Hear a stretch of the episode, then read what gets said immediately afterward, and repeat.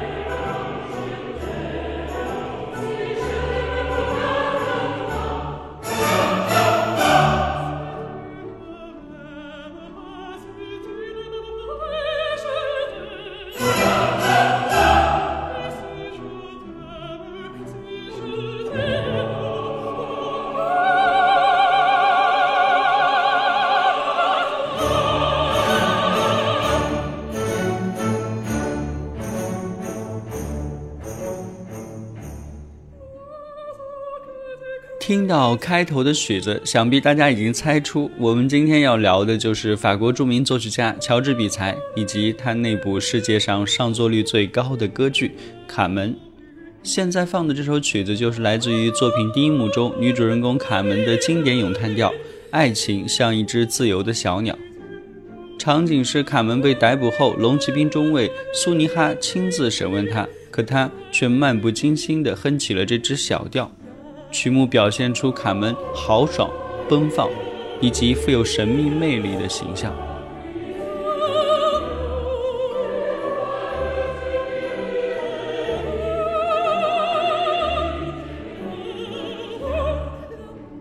说回比才啊，他是法国最著名的几位作曲家之一。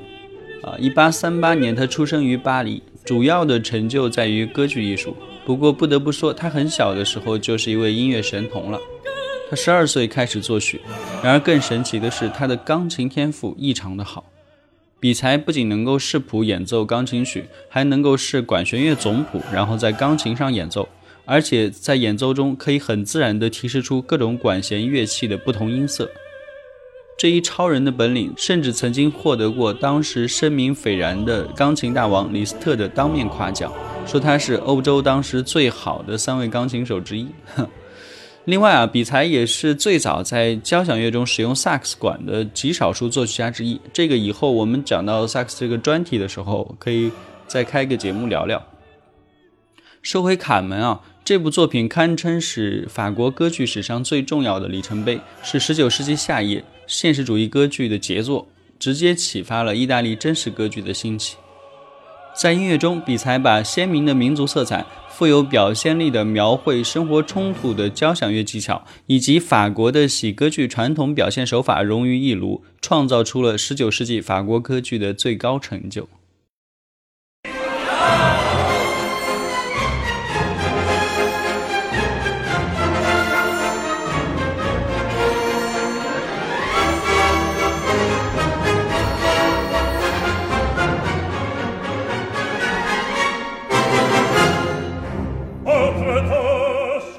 这部作品总共有四幕，改编自法国小说家梅里梅的同名小说。它的大概的故事梗概，咱们简单说一下，就是说，军人班长唐豪瑟爱上了女主角烟厂女工，一个美貌而性格鲜明的吉普赛姑娘啊，叫做卡门啊。班长就坠入了情网，并且舍弃了、抛弃了他在农村时的情人温柔而善良的米卡埃拉。之后，唐豪瑟因为放走了和女工们打架的卡门而被捕入狱。出狱后，他又加入了卡门所在的走私犯的行列。后来呢，卡门又爱上了斗牛士艾斯卡米里奥。在卡门为斗牛士艾斯卡米里奥斗牛胜利欢呼时，他死在了唐豪瑟的剑下。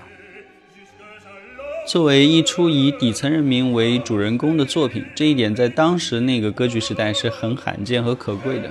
也正是因为这种刻意创新吧，所以本剧在历史上出演时并不为观众所接受。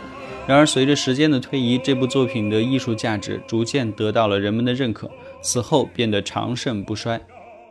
其中经典的段落不计其数啊，比如说我们开头放的咏叹调《爱情像是一只自由的小鸟》，还有它极富西班牙风格的序曲。它是很集中的，把歌剧内的一些主要的旋律全部揉在一起。主题呢是结合了斗牛士上场时的那个音乐，经常在音乐会上也是会被当做单独来演奏的曲目。其他的还有，呃，像第一幕中一群小孩子模仿士兵步伐开路的《我们和士兵在一起》进行曲哈，然后还有第二幕这是你扔给我的花朵，著名的斗牛士之歌，还有唐豪瑟的一个咏叹调叫阿尔卡拉龙骑兵。大管是以中庸的快板奏出了洒脱而富有活力的主旋律，也很有意思。然后第四幕还有咏叹调《你若爱我》、卡门等等啊，就是我们现在放的这首就是著名的斗牛士之歌了。场景是勇敢的埃斯卡米里奥为感谢、欢迎和崇拜他的民众而唱的一首歌曲。这是一首节奏非常有力、声音非常雄壮的凯旋进行曲，成功的塑造了这位百战百胜的勇敢的斗牛士的高大形象。长期以来都深受全世界广大民众的喜爱。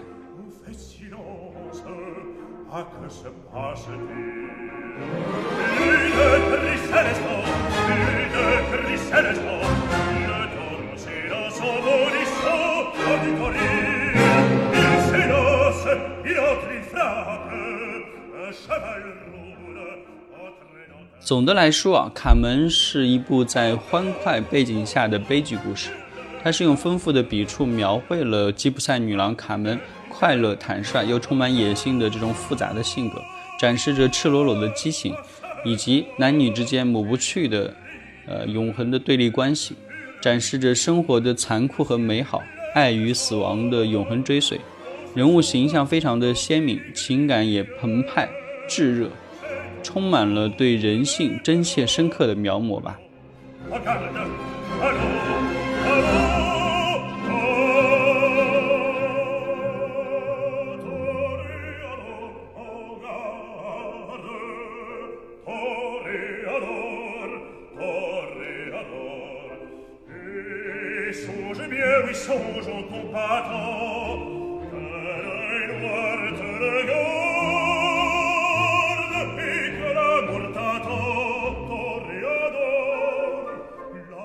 柴可夫斯基曾经表达说：“每当我看完这最后一场时，总是不能止住泪水。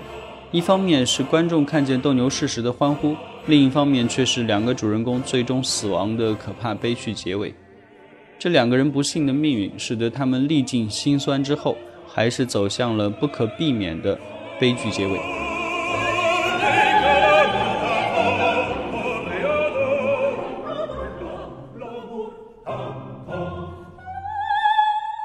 节目的最后啊，我们放一首第二幕和第三幕之间的间奏曲，我个人非常喜欢的。呃，它是一段非常轻柔和柔美的旋律，配器用的长笛和竖琴。你想这两个乐器怎么吹，我觉得都应该会很好听啊。就是饱含默默的交相辉映的温情吧。希望你喜欢，感谢订阅、关注、留言、评论，我们下期再会。